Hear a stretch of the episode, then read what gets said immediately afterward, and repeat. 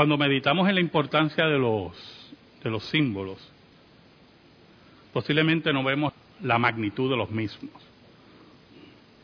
Algunas veces pues hay opiniones que vienen de la ignorancia. Yo recuerdo que una vez mi hermano, estaba mi papá vivo, y yo estaba también en la conversación, mi hermano decía, me río ahora, ¿verdad? Pero, que por qué no tumbaban todo el viejo San Juan y todos los castillos esos viejos que hay allí.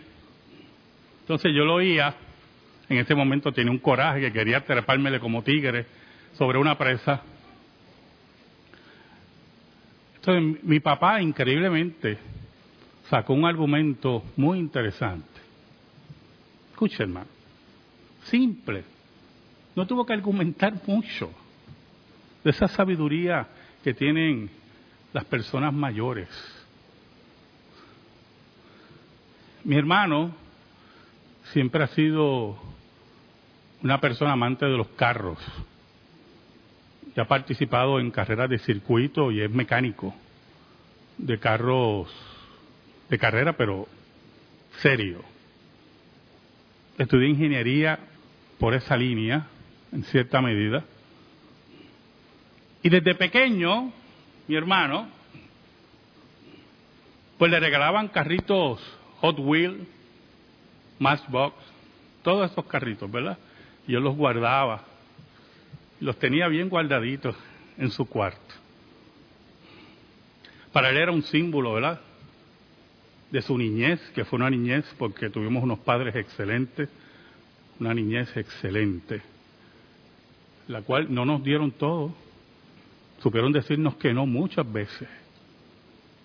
Y eso no nos hizo infelices, nos hizo responsables. Y él los guardaba y recordaba su niñez, ¿verdad? Y algunos carros, miren, no tenían ni gomitas, las gomas se las habían gastado, otro era un pedazo ahí que eso daba tristeza, como los castillos, ¿verdad? ¿Va entendiendo, verdad? Y mi papá le dice, vamos a botarte todas esas porquerías de carritos que tú tienes ahí.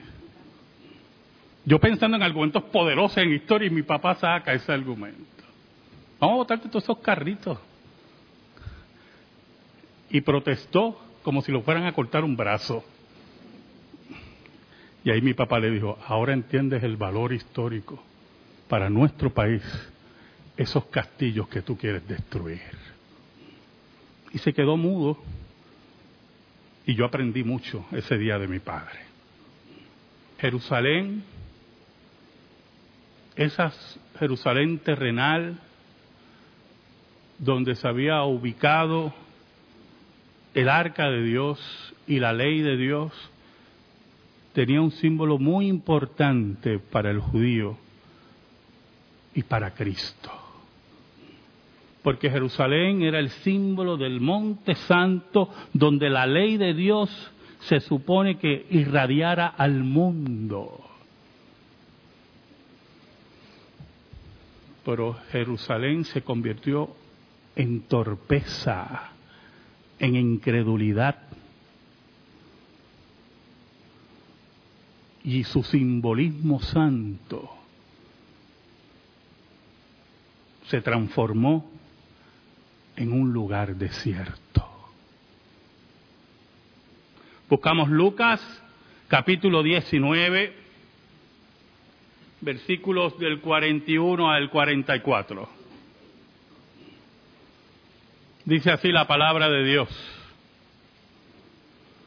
Y cuando llegó cerca de la ciudad, al verla lloró sobre ella, diciendo, oh, si también tú conocieses a lo menos en este tu día lo que es para tu paz. Mas ahora está encubierto de tus ojos, porque vendrán sobre ti cuando tus enemigos te rodearán con vallados y te sitiarán y por todas partes te estrecharán y te derribarán a tierra y a tus hijos dentro de ti y no dejarán en ti piedra sobre piedra, por cuanto no conociste el tiempo de tu visitación. Oramos. Señor, bueno, gracias te damos en esta mañana que nos permites nuevamente en tu increíble y única misericordia exponer tu palabra. Escóndenos bajo la sombra de la cruz y que tú seas proclamado. Que tú llegues al corazón de aquel que no te conoce y tú has elegido para salvación. Que por el poder del Espíritu Santo reconozca que tú vives. Que tenga dolor y pena por sus pecados y sepa que solamente en ti hay vida eterna y salvación. Bendice a tu iglesia y fortalécela en esta hora. Te lo pedimos, Señor, en el nombre de Jesús. Amén. Y amén. Y así son las cosas, hermanos, en relación a los símbolos, porque los símbolos nos recuerdan eventos pasados, eventos que disfrutamos mucho, eventos que marcaron nuestras vidas y posiblemente para otros es una porquería, pero para usted tiene un gran valor. Un gran valor. De ahí nace también el concepto del respeto, de respetar lo que abrazamos con valor, siempre y cuando ese abrazo o esa consideración de valor no sea idolátrica, que no se convierta la razón de nuestras vidas. Muchas ocasiones, ahora que hay una práctica más que prolifera, la de cremar los cuerpos después de la muerte, y muchos los tienen en sus casas, posiblemente en su sala, y no hay ningún problema con eso. Yo no estoy diciendo, pero si ese es el significado de tu vida, hay profundos problemas, profundos problemas. Porque la hora del despegue ya llegó y tú no lo estás reconociendo. ¿Sabe, hermanos? La Biblia registra los evangelios registran que Jesús lloró tres veces. Una frente a la tumba de Lázaro, la segunda frente a Jerusalén y la tercera la tienen de asignación. Y me tienen que dar el pasaje, no por lógica, ¿oye? El lloro de Cristo, esa congoja, esa tristeza de Cristo, nos lleva a reflexionar en el Maestro de profundos sentimientos, el Maestro que es capaz de derramar las lágrimas por los suyos y por la salvación de su pueblo el maestro que llora por un amigo, el maestro de profundos sentimientos. es muy importante que nunca olvidemos esa faceta de Cristo como ser humano. Porque regularmente en la salvación, como reformados y como calvinistas, se nos hace difícil sino imposible ver a Cristo como ese ser lloroso, ese ser que tiene profunda pena por la pérdida, porque lo vemos débil, lo vemos alejado del Cristo glorioso y victorioso y soberano, pero podemos caer en el peligro de la Edad Media, que convirtió a Cristo en un juez tan duro y tan implacable que para Roma fue fácil mover a las multitudes hacia María y su virginidad. No, es el Cristo que sabe cuál es tu necesidad. Es el Cristo que se acerca, que se dobla. Como dicen los salmos, ese Dios que se digna en doblarse y mirar. Es el Cristo que se acerca a Jerusalén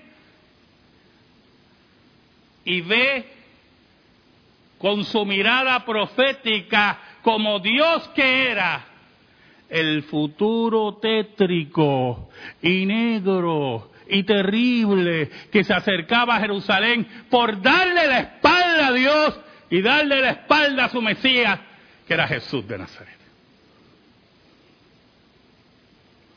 Es la Jerusalén que no escucha a los profetas, es la Jerusalén que sus oídos son como una tapia. Es la Jerusalén muerta, ciega, sorda, muda.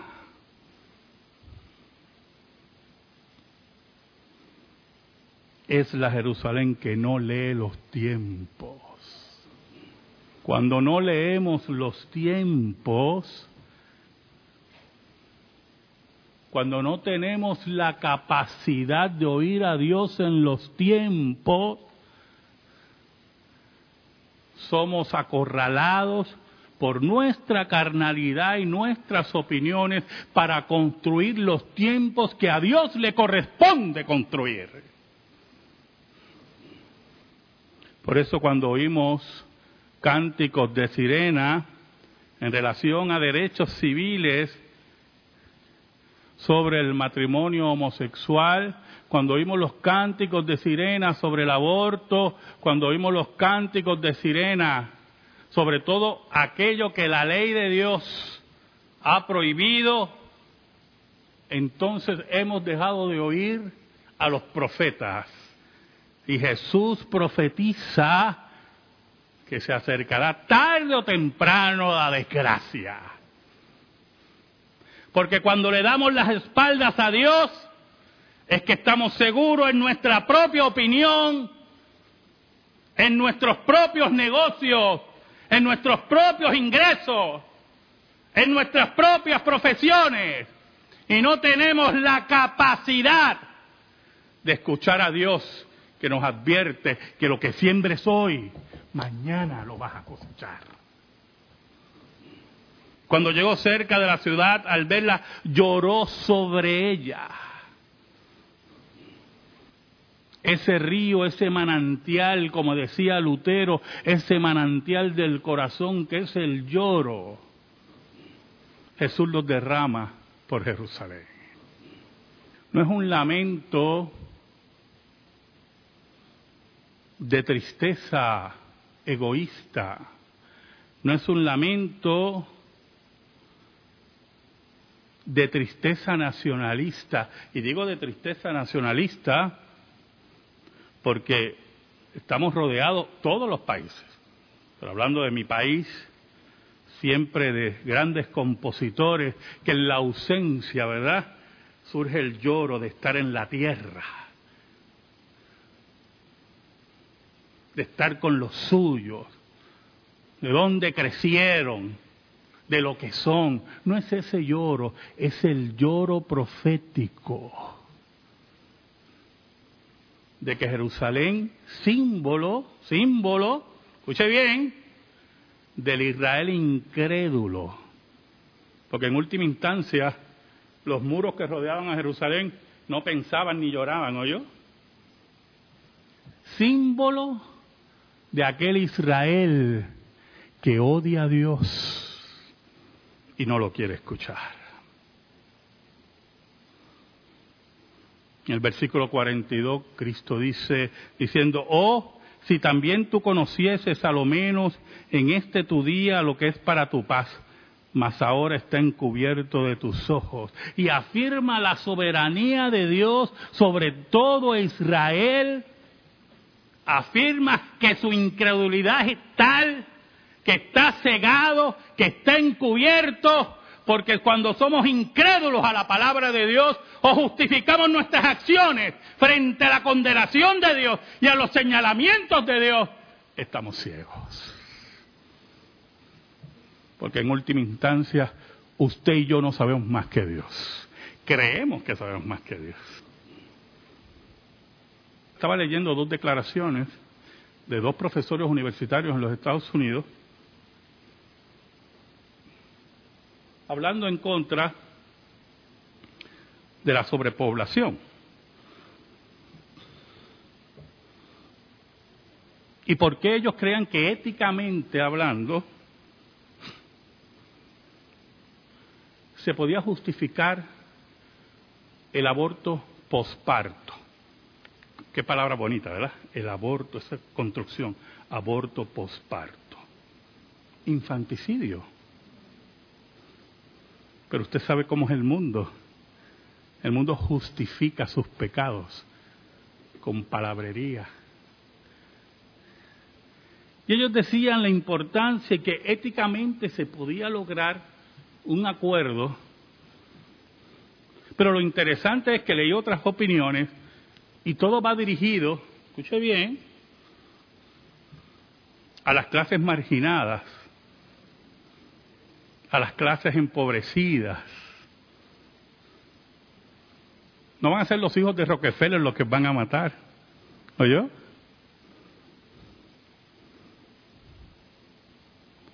Ni los hijos de los Fonalleda.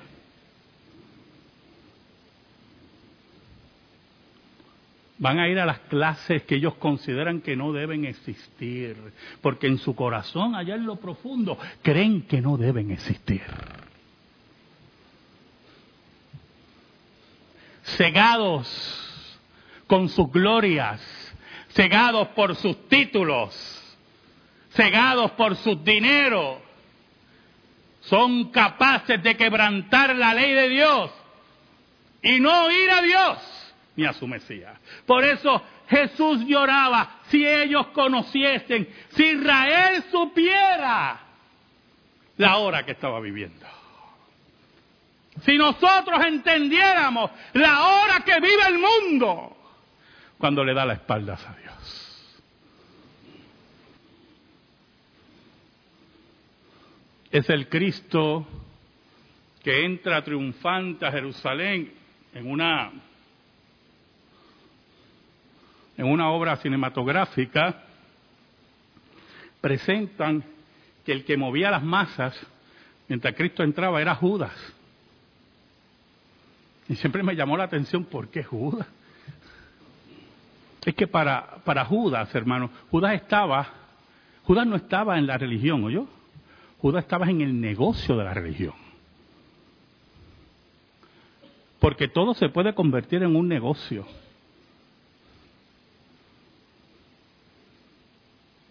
Todo se puede convertir en algo impuro todo puede ser trastocado. Por eso hablan de abortos postparto, porque lo hermoso, lo sublime de la vida y del nacimiento, lo trastoca el pecado y se convierte en un problema. Porque el Mesías era un problema para Israel, porque desafiaba ese balance ese balance creado por el fariseísmo y el Sanedrín y los beneficios y los privilegios que habían logrado con Roma. Jesús desafiaba ese balance.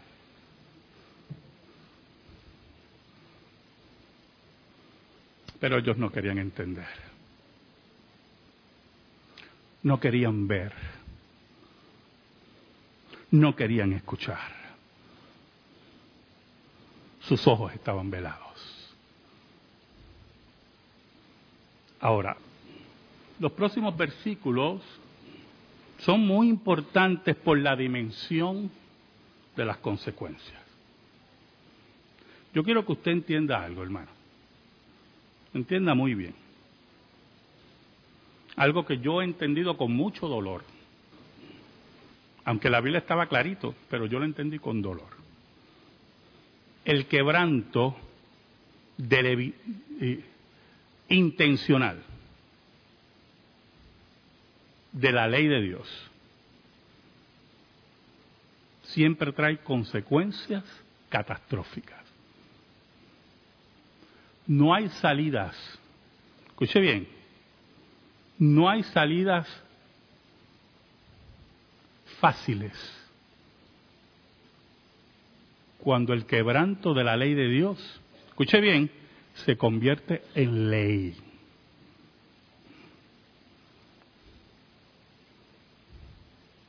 La ley de Jerusalén, dirigida por el inútil Sanedrín, era rechazar a Jesús, era crucificar a Jesús, era odiar a Jesús. Y no importaba a quién iban a engañar, no importaba los testigos falsos que llevaran, porque intentaron llevar testigos falsos y dice la Biblia se contradecían entre ellos. No importaba lo que hiciera Jesús, para el Sanedrín era un condenado a muerte. Y para ellos era salir del problema.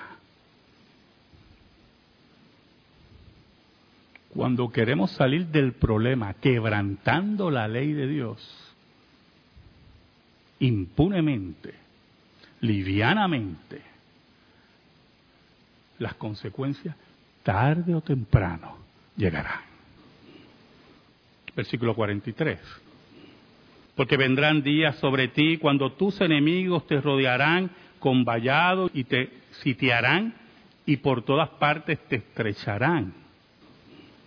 Esos que el Sanedrín quería mantener su balance, esos que el Sanedrín quería que no se molestaran, eran los que iban a rodear a Jerusalén. El versículo 44 dice, y te derribarán a tierra y a tus hijos dentro de ti. Escuche bien, me gustó mucho ese versículo.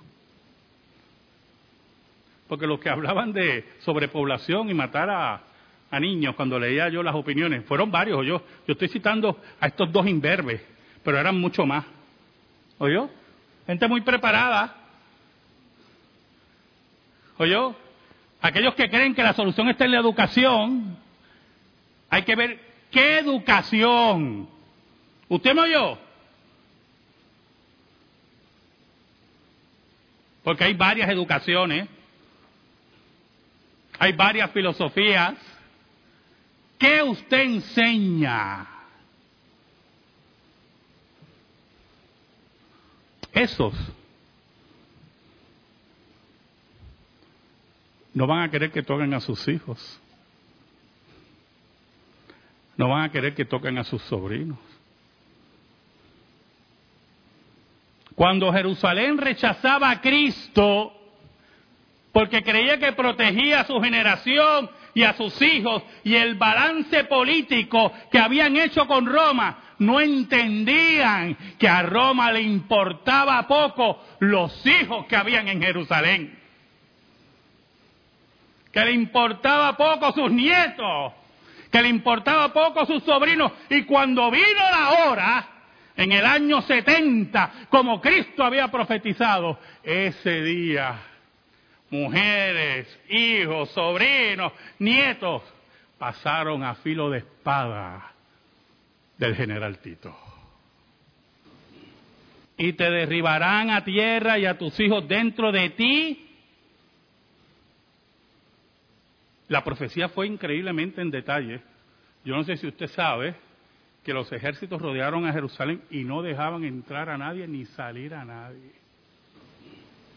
Y el general Tito dio la orden, ahora entren todas las tropas en varias filas, no una filita, varias filas de tropas. Y entraron a Jerusalén. Y como dice Cristo, la estrecharon. Y todo lo que se moviera moría a filo de espada. Y el lugar santísimo que había dejado de ser santísimo fue profanado. y no dejarán en ti piedra sobre piedra por cuanto no conociste el tiempo de tu visitación. Y se cumple la profecía en forma detallada, porque dice la historia que los soldados romanos por buscar oro movían piedra sobre piedra.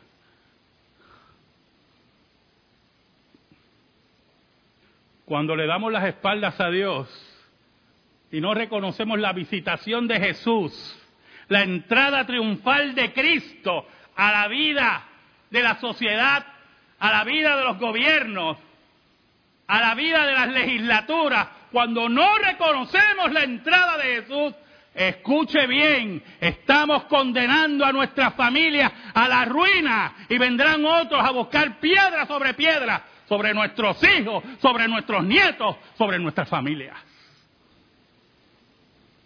Ese día, dice Apocalipsis, clamarán a Dios y Dios nos los escuchará. Ese día entenderemos, escuche bien, que los símbolos nada valen si el contenido no es Cristo el Mesías. Amén. Gracias te damos, Señor, por tu palabra. Impregna en nuestra vida por el poder del Espíritu Santo. En el nombre de Jesús. Amén.